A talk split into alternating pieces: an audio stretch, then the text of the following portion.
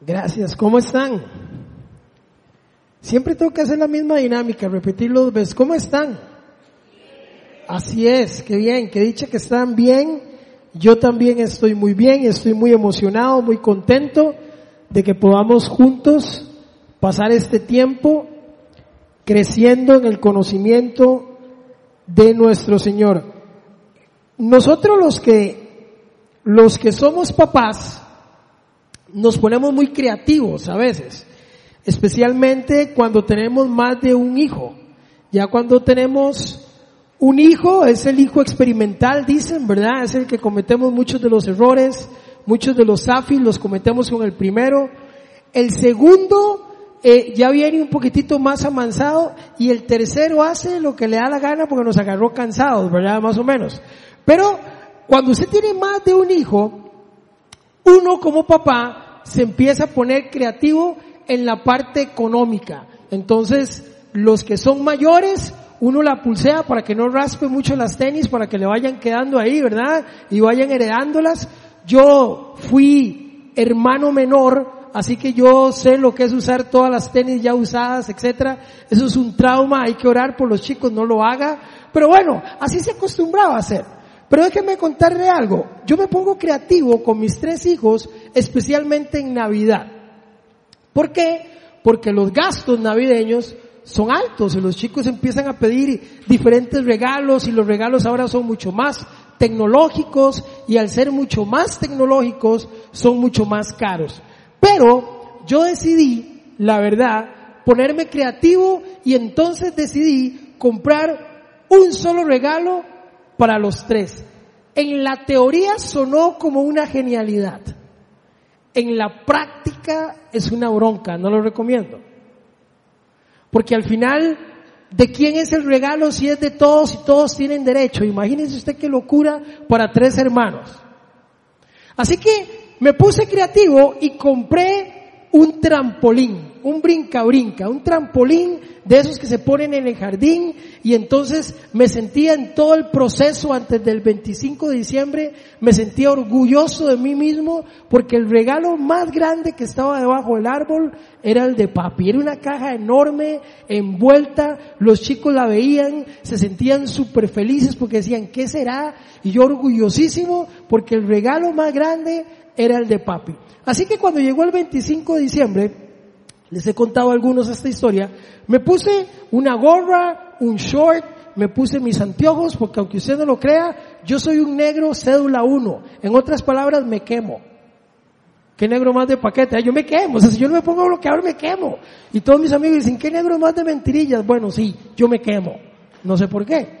Pero en fin, me pongo bloqueador y todo lo demás, salgo al jardín y empiezo a sacar de esa caja ese enorme brinca-brinca, trampolín. Lo empiezo a armar ahí afuera, yo animado, buen sol, buena energía, mis chiquillos ansiosos, yo empiezo a armar y al rato, al cabo como de 25 minutos, mi esposa sale del de la terraza de la casa y hace esta afirmación, porque ni siquiera fue, fue una pregunta, pero más o menos como la de ahora, ¿verdad? Este, si no se ha inscrito, inscríbase. Fue más o menos así. Fue, mi amor, ya terminaste. Evidentemente no había terminado. Eran piezas regadas por todo lado y yo ahí pulseando le dije, no, mi amor, todavía manteníamos esa cordialidad, ¿verdad? No, mi amor. 25 minutos después, segundo aviso, ella dice con un tono más sarcástico, las mujeres entenderán qué estoy diciendo, ustedes saben de qué me refiero. Ella sale por la ventana y dice, terminaste, los chiquillos están esperando. Ahí había un poco de veneno, diría alguien.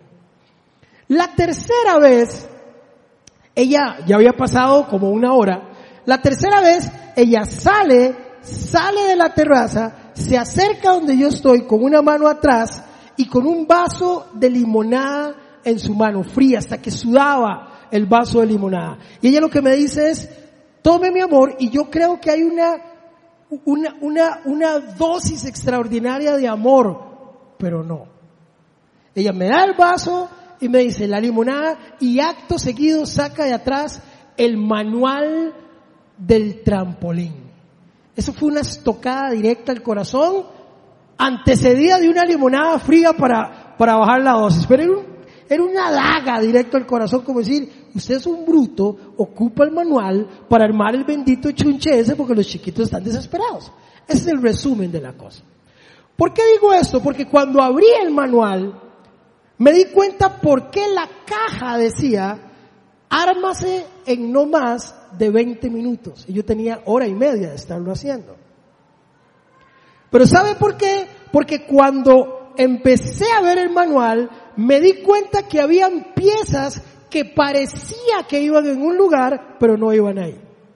Parecían, tenía toda la forma, lucía como que hacían fit perfecto, pero me di cuenta que no iban ahí cuando tuve el manual en la mano. Y habían otras piezas que porque por mi propia seguridad asumí que iban a ir ahí porque lucían como que iba ahí, entonces las metí con un poco de fuerza varonil, las metí a la brava diría mi papá.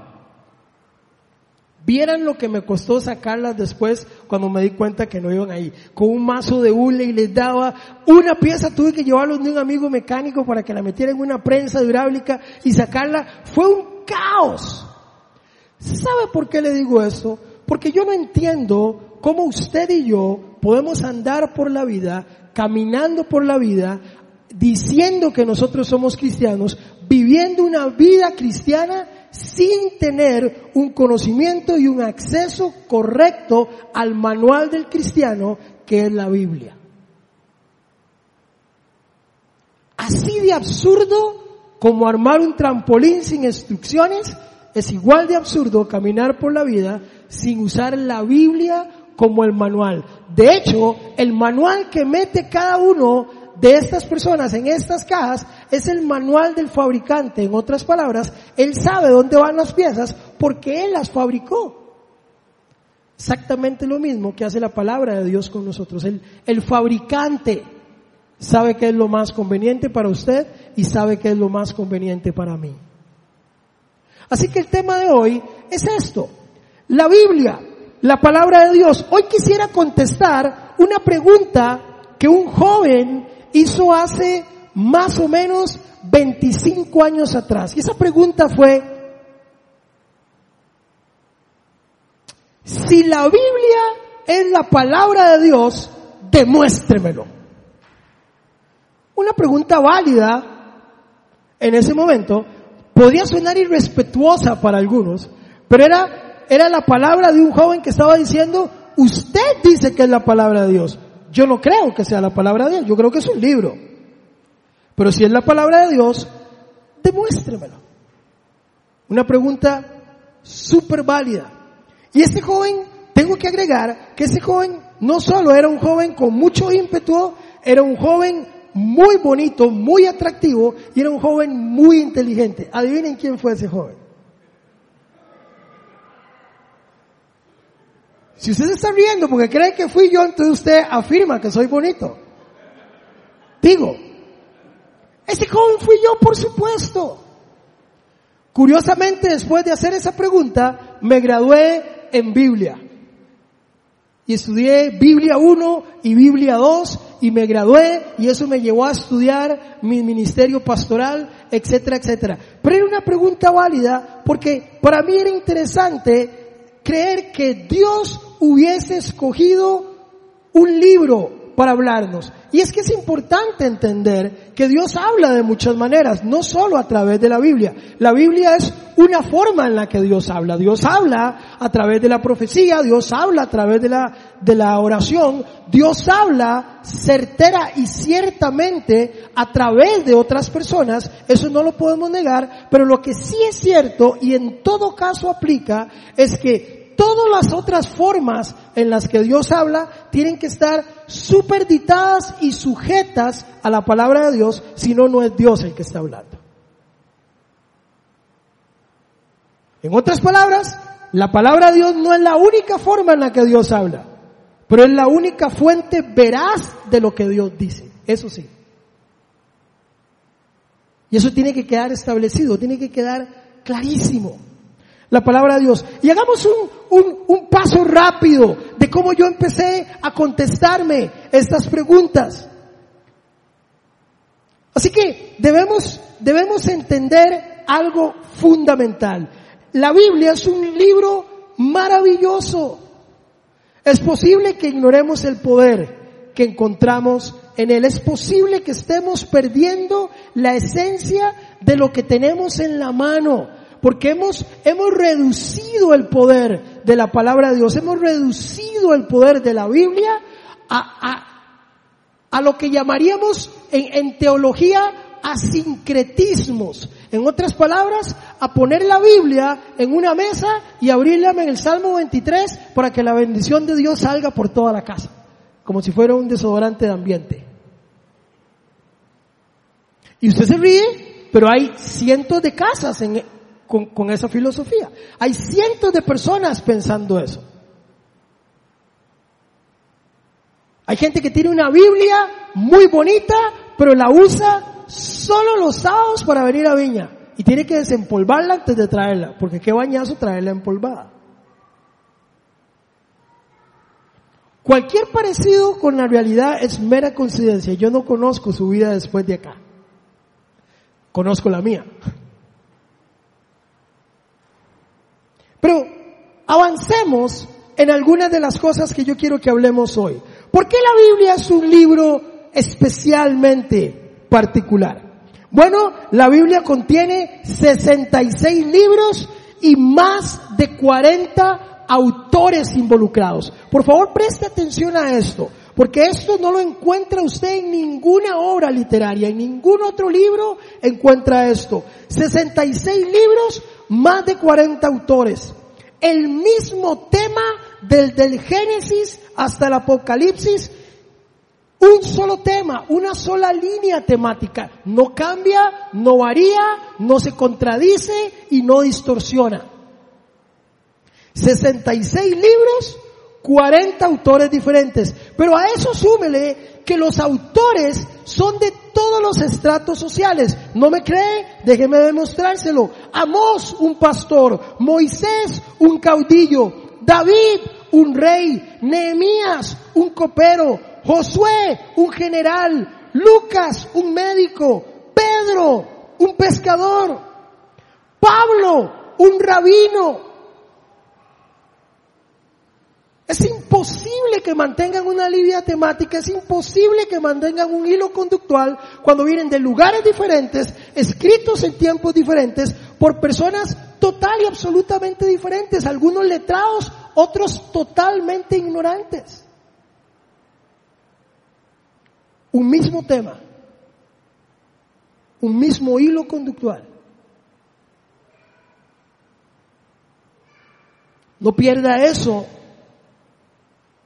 Mil seiscientos años, eso es increíble. Mil seiscientos años desde que se empezó a escribir. En un total de 1600 años, 66 libros, 40 autores de todos los estratos diferentes logran esta obra literaria. En Asia, en África, en Europa. Fue escrito en diferentes lugares, casas, desiertos, palacios, la cárcel.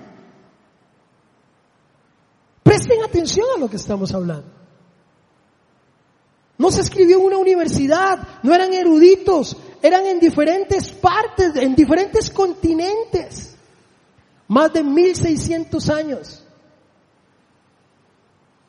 40 autores diferentes. Un hilo conductual, sin contradicciones. Solo un tema. Pero también estas personas no solo escriben en continentes diferentes, son de estratos diferentes, lo escriben en lugares diferentes como casas, desiertos, palacios, la cárcel, pero también lo hacen desde diferentes estados de ánimo. Depresión, alegría, frustración, ansiedad. Y a pesar de esto, siguen mostrando que la inspiración de Dios está en el asunto.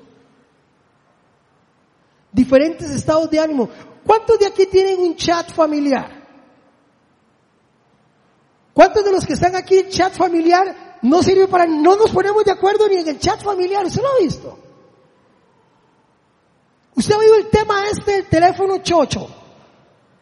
Que una versión empieza por un lado y termina un dicho totalmente diferente al otro. Aquí estamos hablando de 1600 años, 66 libros, 400 autores y un mismo tema, diferentes estados de ánimo. ¿Ah? Cuando usted está depresivo, ¿qué escribe? ¿Mm?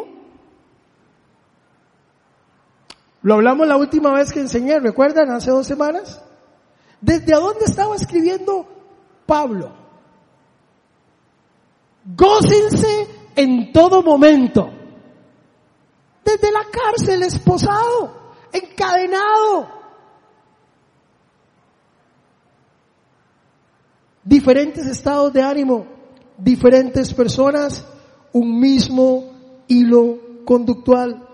Y eso empezó a hacerle a este muchacho entender que este libro tenía algo especial. Es el libro de mayor circulación en el mundo de la literatura. Es el libro más traducido y el primero en serlo.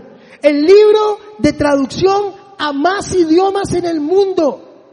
Cuando se inventó la imprenta, fue el primer libro en ser impreso el libro más leído en el mundo, el primer libro en ir a la una, a la luna, es el primer libro en estar en órbita, lo llevó un astronauta. Superó la persecución. Los que la perseguían ya no está y la Biblia hoy sigue acá en medio de nosotros. Único en su enseñanza y único en su influencia.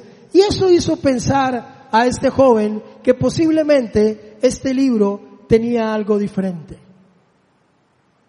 Y sabe, me emociona saber que Dios, teniendo muchas formas para hablar, escogiera hablar a través de la escritura. ¿Sabe por qué? Porque eso nos mete a nosotros en un compromiso directo, porque como diría un buen abogado, el papelito habla. Y ninguno de nosotros podrá decir, yo no sabía. Yo no sabía. El papelito habla. El Señor decidió usar la escritura, pudiendo usar muchas formas, las usa para hablarnos, pero quiso dejarlo por escrito, sus estatutos, sus palabras, quiso que, las que quedaran por escrito para que nadie las olvidara, para que nadie las pasara por alto.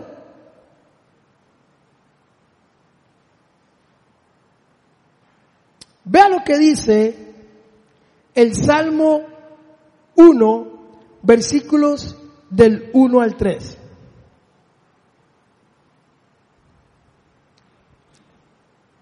Dichoso el hombre que no sigue el consejo de los malvados, ni se detiene en la senda de los pecadores ni cultiva la amistad de los blasfemos. Verso 2, sino que en la ley del Señor se deleita y día y noche medita en ella.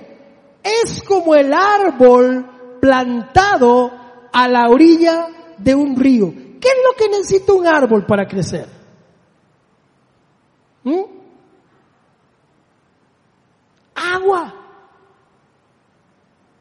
Es como que se le pongan una cama y una habitación en medio del Walmart. Y que usted tenga todo lo que requiere para sobrevivir allí. Será plantado junto al agua. Me encanta. Plantado a la orilla de un río. Y continúa diciendo que cuando llega su tiempo, da fruto y sus hojas jamás se marchitan. Si nosotros entendiéramos esta palabra y la grabáramos en nuestra mente, nosotros no dejaríamos de leer la palabra de Dios. No dejaríamos de ir a ella con, con ansias, con anhelo, entendiendo que esto, mire lo que dice, y todo cuanto hace prospera. ¿No es una promesa maravillosa de parte del Señor? ¿No esa es una promesa maravillosa? Porque Dios ha decidido revelarse a nosotros. Es un Dios cercano a nosotros. Es un Dios que quiere acercarse a nosotros. Vea lo que dice el Salmo 19 del 1 al 8. Porque en teología hay un término que se llama la revelación de Dios. Viene en dos formas. Una es la revelación natural y la otra es la revelación especial. Y aquí lo podemos ver en el Salmo 19 del 1 al 8. Vemos los primeros versículos. Del 1 al 4 es lo que en teología se llama la revelación natural. Vea lo que dice. Vea lo que dice el verso. Dice, los cielos cuentan la gloria de Dios y el firmamento proclama la obra de sus manos. Un día comparte al otro la noticia. Una noche a la otra se hace saber, sin palabras, sin lenguaje, sin una voz perceptible, por toda la tierra resuena su eco. Esta es la revelación natural. Usted ve un atardecer. ¿Por qué nosotros sacamos fotos de los atardeceres? ¿Por qué vamos a la playa y nos vamos y sentamos y, puede estar lleno de zancudos y frío y dice, pero de aquí no me voy hasta que yo vea el atardecer? ¿Por qué alguien se levanta en la madrugada para ver un amanecer? ¿Por qué todavía nos sigue sacando suspiros un arco iris? Porque es la naturaleza revelando a Dios. Por eso dice, los cielos y el firmamento cuentan la historia, la obra de la mano de Dios está reflejada allí. Esa es la revelación natural. Un colibrí habla de Dios, una, una flor habla de Dios, una rosa habla de Dios. La lluvia habla de Dios. El canto de un ave habla de Dios. Todavía nos impresiona sentarnos frente al fuego. ¿Usted ha visto ese fenómeno que todos nos sentamos en una fogata y está todo el mundo callado viendo el fuego ahí y, nadie se mueve? La naturaleza revela a Dios. Nos habla. No hay una palabra, no es perceptible, pero es Dios ahí, revelación natural. Pero también está la revelación especial, que viene del verso 7 al 8 del Salmo. Dice así. Sus palabras llegan hasta los confines del mundo. Dios ha plantado en los cielos un pabellón para el sol y este como novio que sale de la cámara nupcial. Verso 6. Se apresta cual atleta a recorrer el camino. Sale de un extremo de los cielos y su recorrido llega al otro extremo, sin que nada se libre de su calor. Entramos en materia.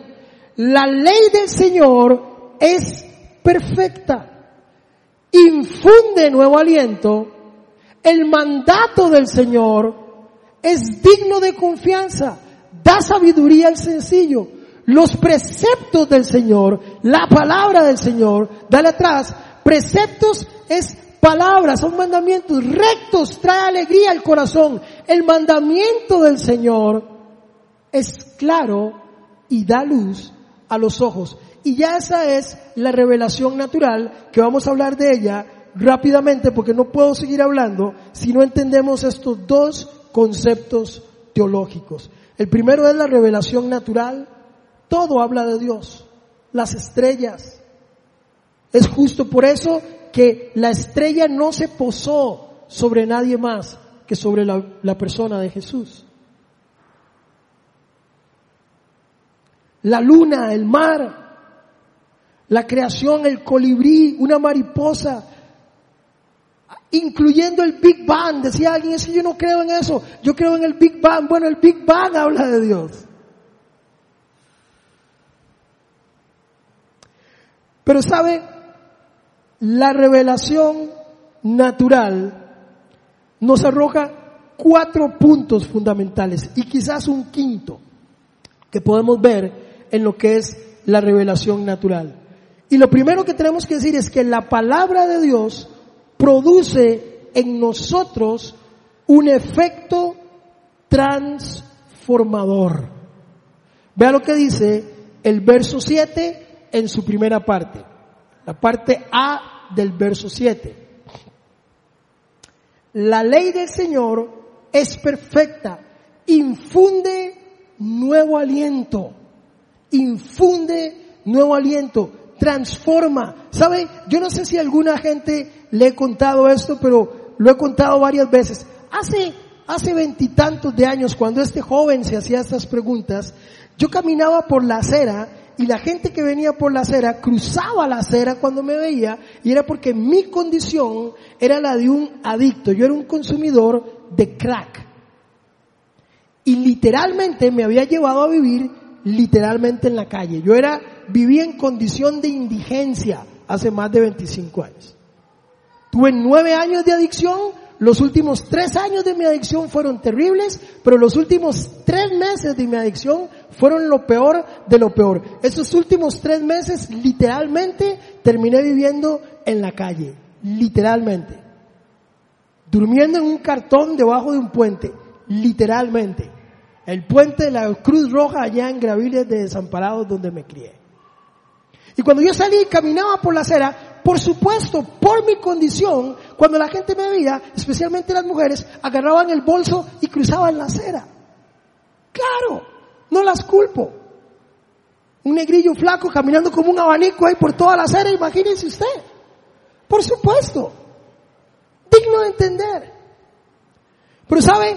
Cuando la palabra de Dios llega a la vida de una persona, la transforma, la cambia, le cambia su pasado, le cambia su futuro, porque déjeme decirle algo, soy en esencia la misma persona, nací en la misma familia, me crié con los mismos papás, me gradué de la misma escuela, tengo el mismo número de cédula, tengo el mismo tipo de sangre, tengo la misma carie en la muela, calzada y el mismo callo en el dedo. ¿Qué pasó? ¿Sabe por qué? Porque hoy, 25 años después, la gente que viene por la otra acera, cruza la acera, pero para saludarme. ¿Qué pasó? ¿Qué pasó? El poder transformador de la palabra de Dios. Porque cuando la palabra de Dios llega a la vida de una persona, transforma su vida la transforma, no por nuestros propios méritos, de hecho más bien por nuestras propias ineficiencias. Es que la palabra de Dios viene y nos transforma porque nosotros no tenemos la capacidad, no es inherente a nosotros, no está en nosotros. Pero la palabra de Dios trae ese poder transformador. Lo dice ahí, da nuevas fuerzas, renueva las fuerzas. El problema, ¿sabe qué es? Que a veces tenemos la cabeza llena de humo. Y empezamos a llamar a lo malo bueno y a lo bueno malo. Y empezamos a dejar los conceptos y la palabra de Dios y empecemos a creer más en lo que dicen las personas, en lo que dice una filosofía en particular y empezamos nosotros a empezar a tambalear nuestros propios conceptos. Y entonces oye usted gente y ve gente posteando en Facebook cosas como, de total, de si son dos hombres y quieren casarse, que se casen. Es que no es lo que usted piense o lo que yo piense, es qué dice la palabra.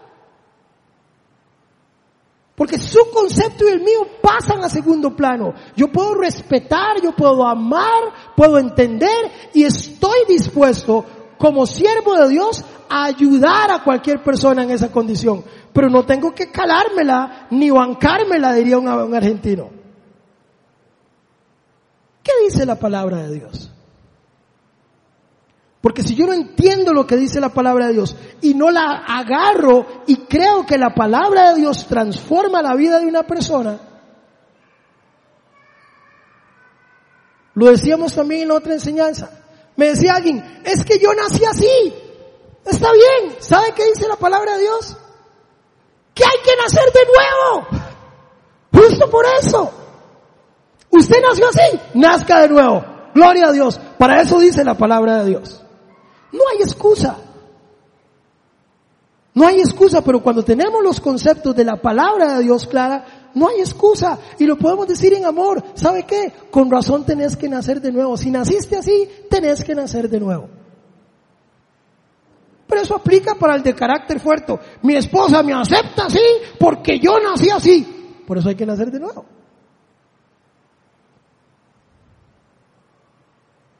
Mis padres me criaron así, mi cultura dice, por eso hay que nacer de nuevo. La palabra de Dios nos transforma y principalmente porque nos deja sin excusas. A la palabra de Dios no le falta nada. Por lo tanto, no le quite nada, no le ponga nada. La palabra de Dios es perfecta. Vea lo que dice Segunda de Corintios 5:17, yo creo que no está ahí porque no, no, la puse, pero, pero muchos sabemos este versículo de memoria. Dice, porque de modo que si alguno está en Cristo, ¿qué? Es una nueva creación. Lo viejo ha pasado y ¿qué?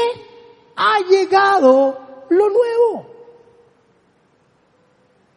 La palabra de Dios transforma la vida de alguien. Pero cuando esta persona toma la palabra de Dios y dice, yo creo que estas son las palabras de Dios. No la palabra del joven que decía, si esa es la palabra de Dios, demuéstrenlo. Dios no tiene que demostrarnos nada. Usted puede subirse al, al, último piso de la caja de seguro social y decir, yo no creo en la gravedad, yo no creo en la gravedad, y se tire de ahí y se va a despapallar. Si usted no cree es problema suyo. Es problema suyo. Lo que la palabra de Dios dice es que cielo y tierra pasará, pero ¿sabe qué dice? Mas su palabra no pasará. Por eso la Biblia sufrió persecución y quienes la perseguían ya no están y la palabra sigue aquí en medio de nosotros. Intentaron destruirla, quemarla, sigue en medio de nosotros. Poderosa, fresca, actualizada. No necesitamos una Biblia 2.5, no la ocupamos. Es perfecta. No requiere nada más. La palabra de Dios tiene la capacidad de formatear nuestro cerebro, el suyo y el mío. Cambia el alma. La información de Dios en nuestra mente la pregunta aquí es, ¿estoy siendo transformado? Si la respuesta es no, lo animaría a hacerlo. A que Dios empiece a transformar su vida a partir de la lectura. La segunda cosa que veo aquí es que cuando nos exponemos al poder de la Biblia, la Biblia en sí trae verdad. Vea lo que dice el verso 7 Digno de confianza. Digno de confianza. La palabra de Dios es digna de confianza. Usted y yo debemos confiar en lo que Dios dice. ¿Sabe? Cuando Dios dice no, es no. La palabra de Dios es verdad. Lo que Dios dice es fiable. Créalo. Póngale la firma. Pasará el cielo y la tierra, mas las palabras de Dios no van a pasar. ¿Sabe? Mi mamá hace, lo he contado en el pasado también, hace unos 30 y resto de años, 35 años ya, mi mamá empieza o desaparece del entorno de mi casa. Yo soy un negrito chiquitito ahí, ¿verdad? Que andaba por la casa y mi mamá de un pronto a otro la dejo de ver. Mi mamá súper presente, muy trabajadora, pero súper presente en nuestra vida. Mi mamá trabajaba doble turno en el hospital, eh, este, porque era enfermera. Entonces mi mamá trabajaba de 6 de la mañana a 2 de la tarde en el hospital de San Juan de Dios y entonces le daban 15 minutos de chance para entrar a las 2 y 15 al hospital de niños. Entonces caminaba ahí esos 15 minutos y entraba y hacía el otro turno para salir a las 10 de la noche y encima llegaba a mi casa a decirnos, ¿y dónde está la tarea? Y el uniforme. Y yo decía, ¿cómo hace? ¿Cómo hace? Pero sabe, un día mi mamá desaparece del entorno. Yo soy un niño que todavía no entiendo y cada vez que yo llegaba a un salón de mi casa, la gente se quedaba callada. Era una sensación extraña, porque yo era el más pequeño de la casa. Entonces, estaba en un cuarto y yo llegaba y todo mundo se quedaban callados. Y después iban por otra habitación. Cuando yo llegaba, todo el mundo se quedaba callado. Ya empieza uno a decir, seré yo maestro, ¿verdad? Ya, ya yo llegaba a un salón y era como, ¿Verdad? ¿Qué, pasa? Con el tiempo entendí que lo que estaban era tratando de protegerme porque mi mamá estaba en el hospital, la habían internado, le habían encontrado un cáncer y ese cáncer era terminal. Mi mamá le habían dado 22 días de vida. La mandaron a la casa con una, con una única instrucción, una prescripción médica. Y es, vaya, coma lo que quiera, visite los que quiera y haga lo que le dé la gana. Pero ¿cuál es la prescripción? Esa, haga lo que le dé la gana. En otras palabras, haga lo que le dé la gana porque no hay más allá. Mi mamá llega a casa, ve esa tribu de negrillos brincando por ahí.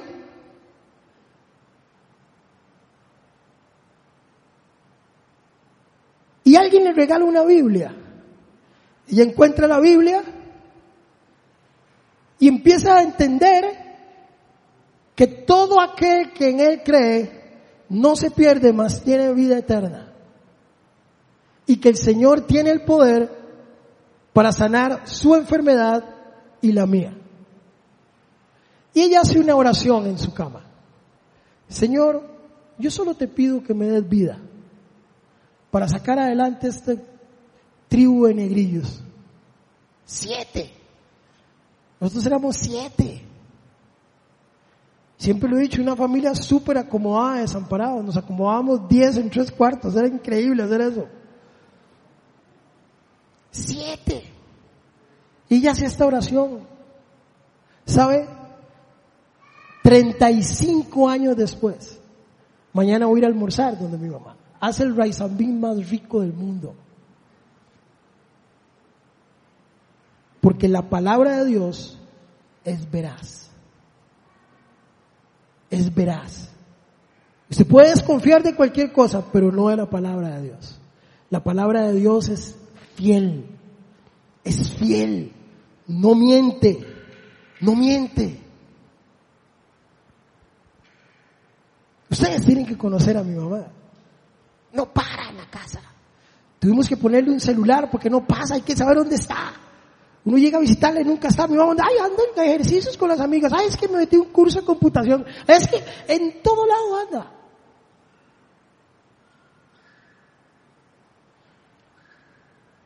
Cuando usted se expone a la Biblia, la Biblia trae verdad. ¿Verdad a qué? Aquellas peticiones que usted pide corazón, el Señor las va a complacer. Y aquí tenemos testimonios que pueden dar fe de eso. Porque cuando Dios tiene un propósito, lo cumple. ¿Sabe que ese negrillo no tenía ni la menor idea de que 35 años después iba a estar aquí diciéndole a usted que crea lo que Dios dice? Porque si no hubiera creído mi mamá, nunca me hubiera traído a Cristo y nunca me hubiera hecho yo las preguntas de decir si ese libro es la palabra de Dios, demuéstremelo y nunca hubiera estado aquí predicándoles a ustedes. Vea cómo juega Dios. A Dios no se le escapa una. A Dios no se le escapa una. Así que número uno, cuando usted se expone a la palabra de Dios, la palabra de Dios tiene el poder de transformar. Número dos, para los que les gusta tomar notas, trae verdad. Trae verdad. Pero número tres, cuando Dios viene a la vida de una persona cuando a través de la palabra de Dios Dios habla a tu corazón, ¿sabe qué trae también? Trae sabiduría. Vea lo que dice el verso 7 en la parte C. Dice, da sabiduría a quién? Al sencillo. Otras versiones dice, da sabiduría al ignorante. Al sencillo. Sabiduría. ¿Sabe? Esta adicción a mí me llevó a ingresar a un centro de restauración que se llama Teen Challenge. Hace 20 resto de años ingresé a este centro de restauración y, y ahí empecé a transformar mi vida a, a partir de recuperarme de mi adicción. Pero nunca olvidaré a este hombre que estaba ahí. Él se llama Ronald Núñez.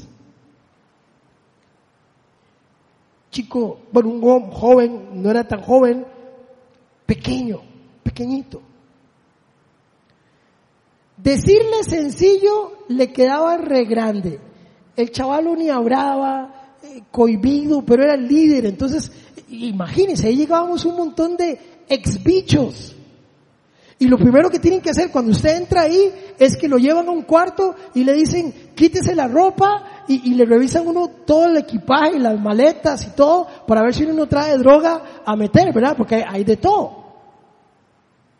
Al pastorcito aquí presente le encontraron unas cositas en el maletín, para que usted tenga una idea. Y este hombre revisaba, pero un hombre que Dios usaba. Ronald era increíble.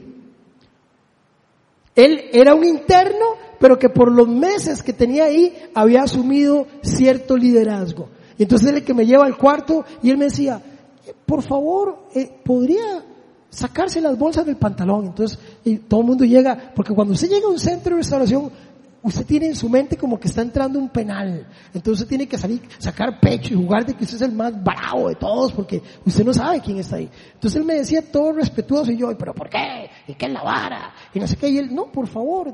Y no sé qué. Bueno. Vieran a este hombre predicando. Era impresionante este hombre predicando en las capillas. ¿Saben que me di cuenta después de unos meses de estar ahí? Que Ronald, por su escolaridad, no sabía leer ni escribir. Y yo decía, ¿cómo alguien que no sabe leer y escribir puede predicar como predica él y hacer lo que él hace? Por la revelación natural de Dios. Y por la revelación especial de Dios.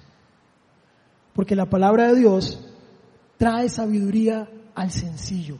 Ronald tenía meses de estar ahí, pero como no sabía leer y no sabía escribir, sabía escuchar y lo que hacía era escuchar con atención. Y prestaba atención a cada palabra que se decía ahí. Y le pedía a compañeros en, la habitación que le leyeran la palabra de Dios y él se sentaba y escuchaba con atención. Y predicaba de memoria. Impresionante.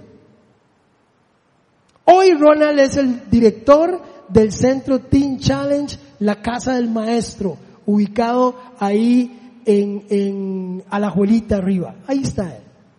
Uno llega y lo abraza uno con cariño, siempre súper respetuoso y, y lindísimo, sencillo. Eso no se le quitó.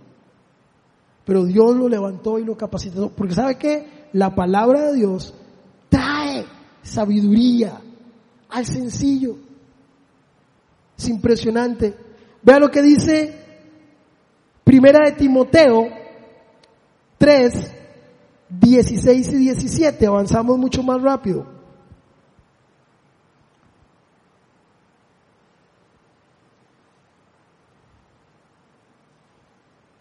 Primera de Timoteo 3, 16 y 17.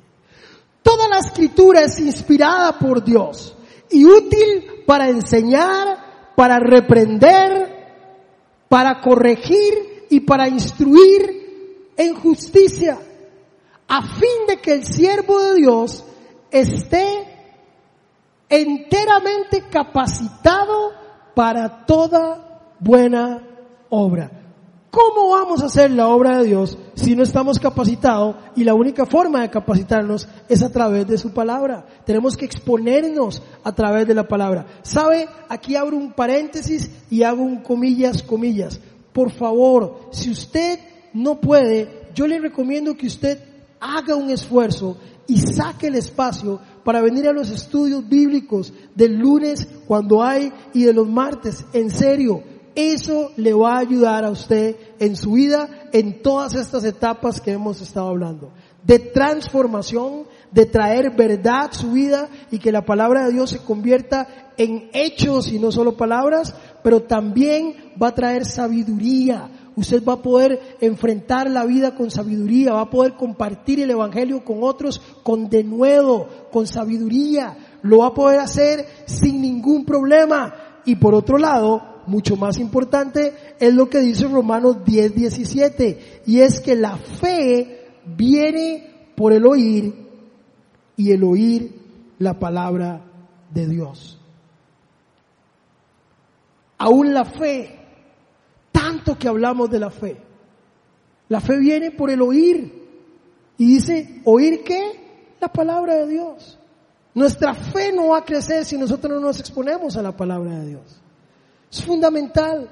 Dejemos que, que, la Biblia deje de ser un pisapapel, dejemos que la Biblia deje de ser un desodorante de ambiente abierto en el Salmo 23.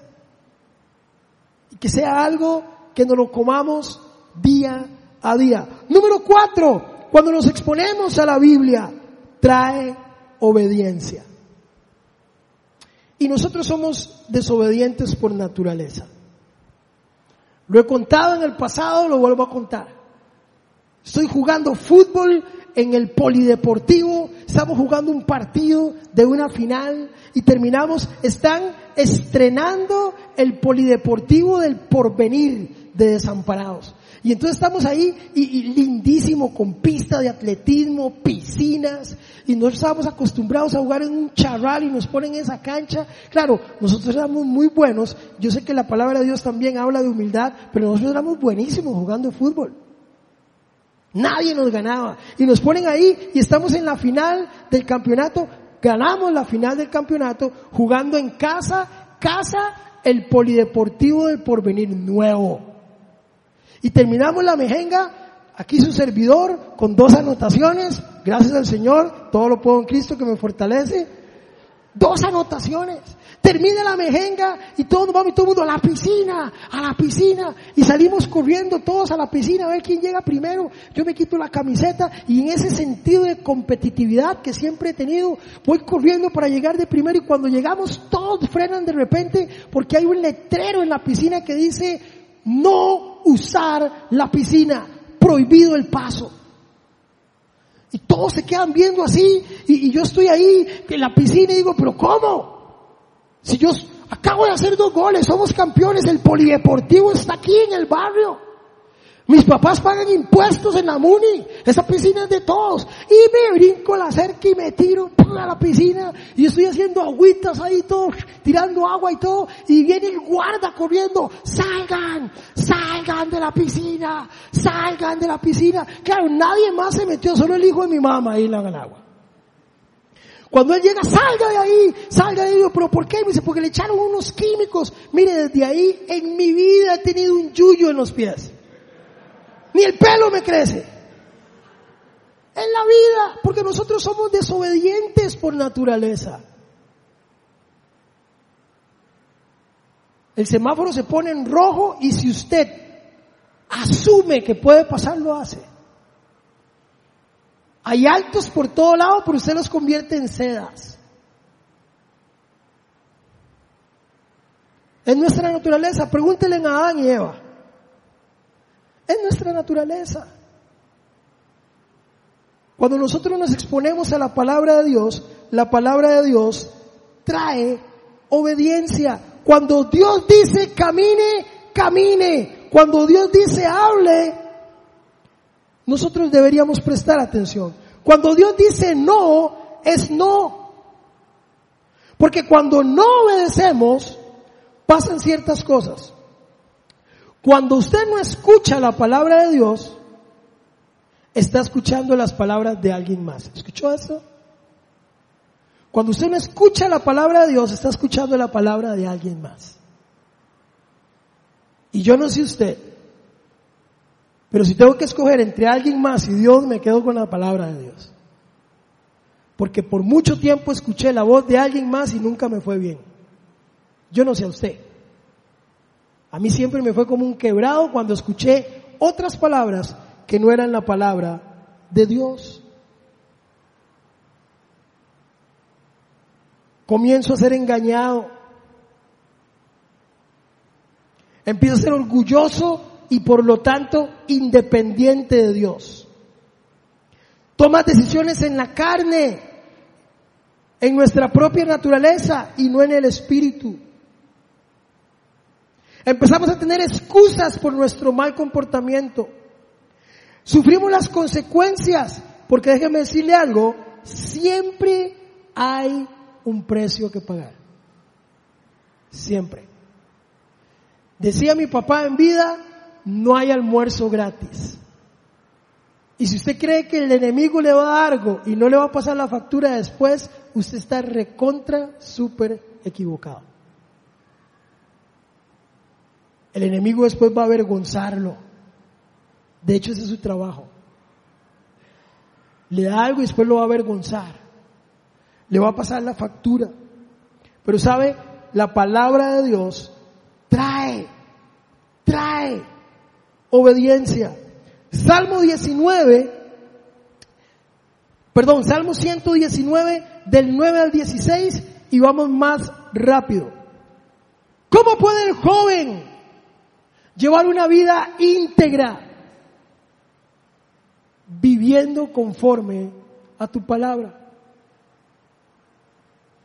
Y esa es una pregunta que hacen recurrentemente.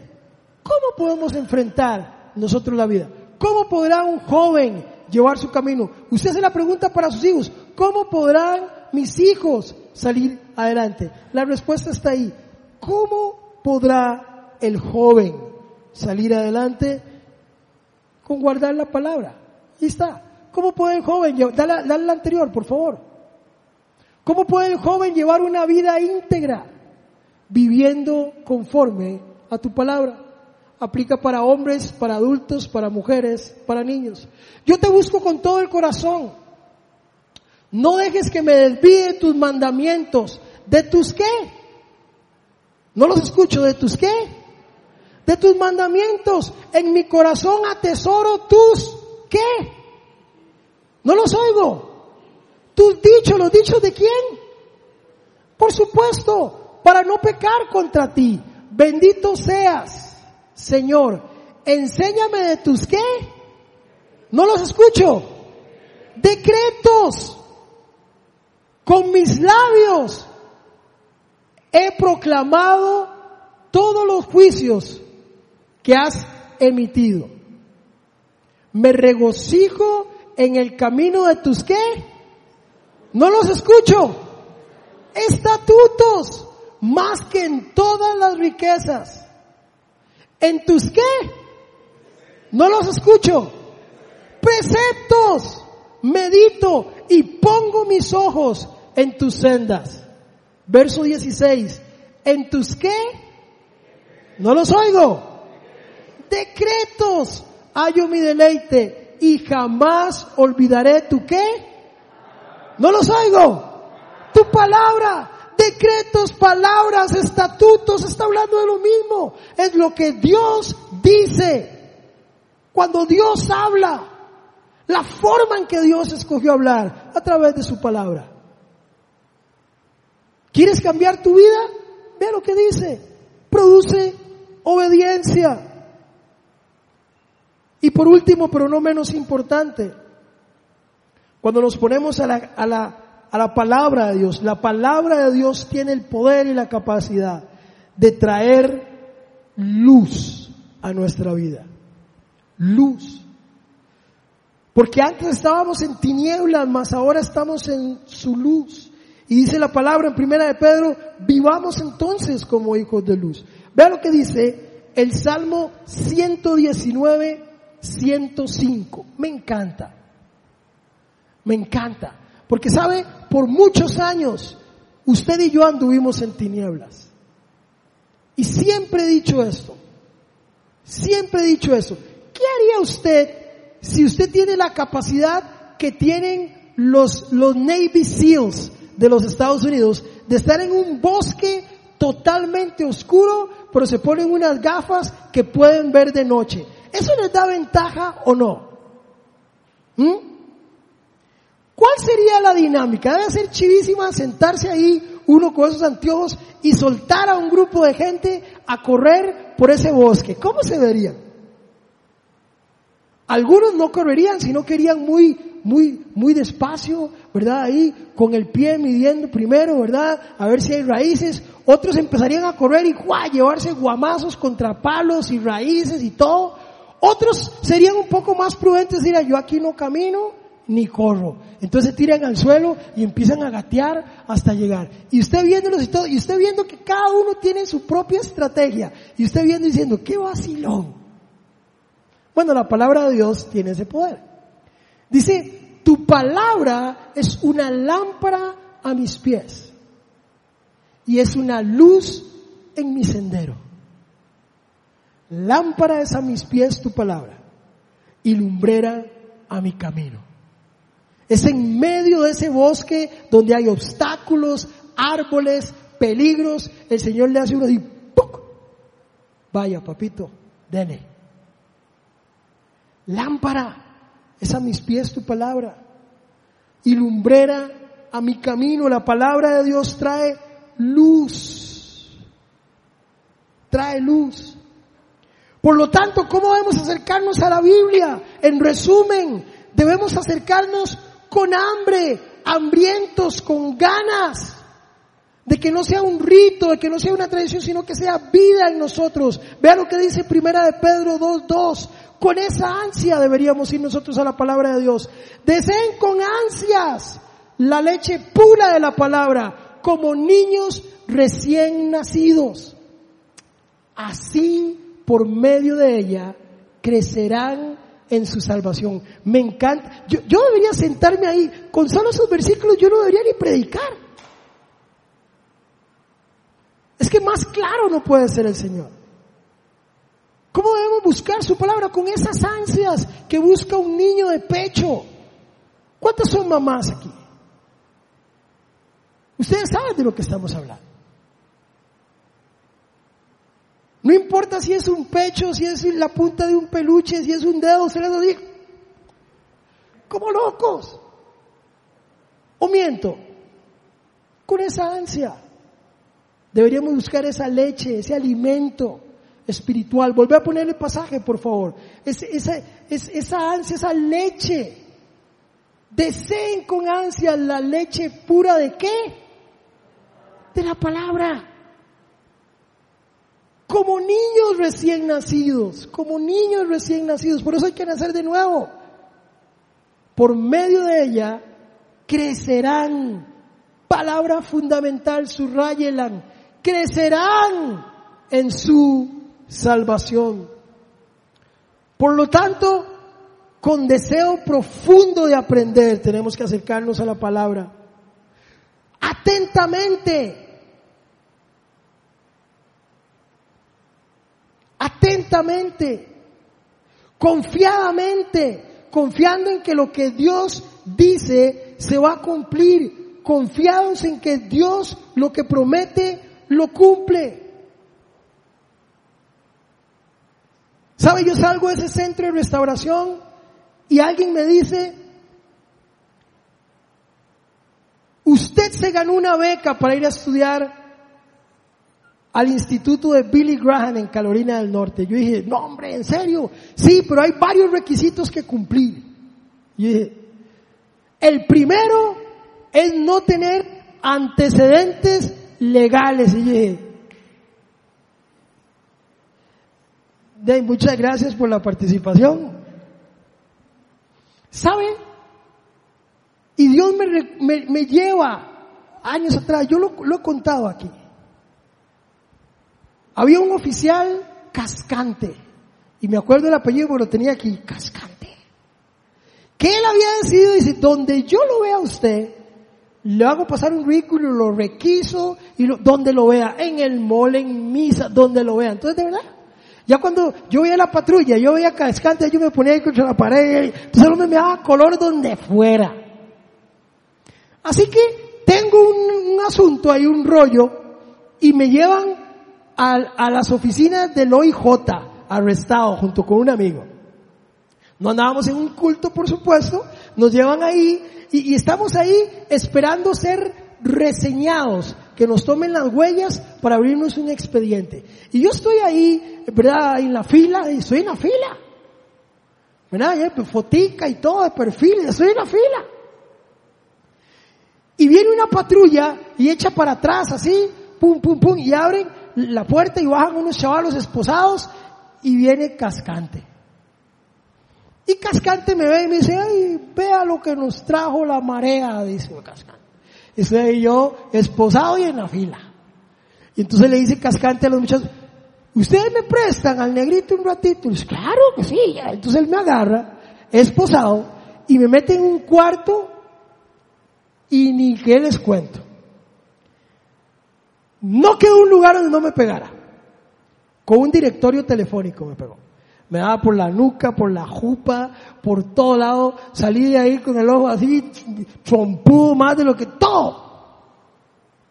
Y cuando me sacan de ahí y me meten en una celda, reseñaron a 99 de las personas que estaban ahí y cuando me sacan ahí, la oficina de reseñas está cerrada. ¿Sabe quién fue el único que no le tomaron huellas ese día? Al hijo de mi mamá. Pero Dios es tan bueno que dijo, ¿sabe por qué se la voy a pasar? Porque en unos años usted me va a conocer de verdad y yo lo voy a llevar a estudiar a Estados Unidos y usted no necesita antecedentes, pero le voy a dar una lección. Pues yo hacía la oración, Señor, y, y me hubiera igual cerrado la oficina sin majonear. Y el Señor dice, no, la majoneada para que aprenda. ¿Sabe? Ese es Dios. Ese es Dios. Ese es Dios.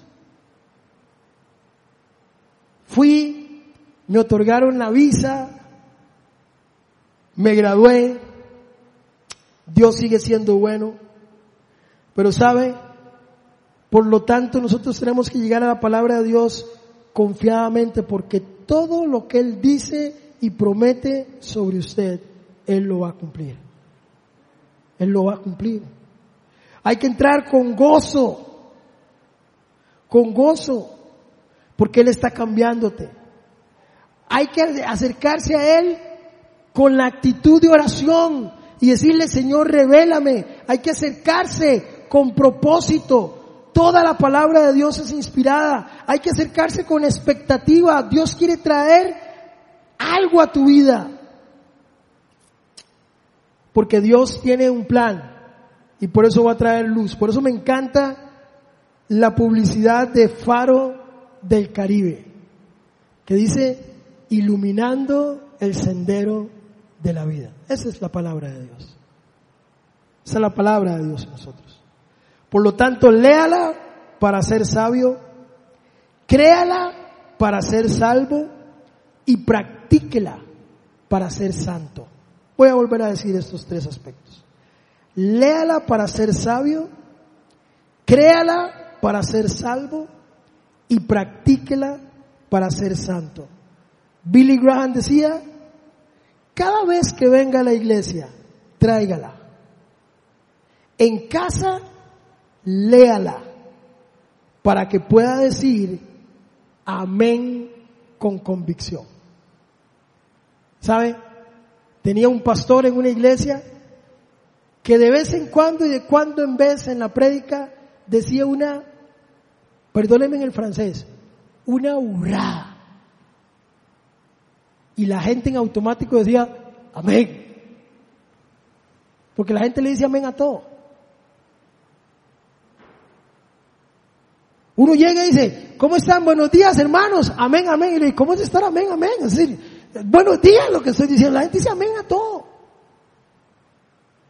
Billy Graham dice, cada vez que venga a la iglesia, tráigala. En casa, léala para que pueda decir amén con convicción. Y yo creo que nosotros tenemos que tener conocimiento para con convicción poder decir amén. Pongámonos en pie.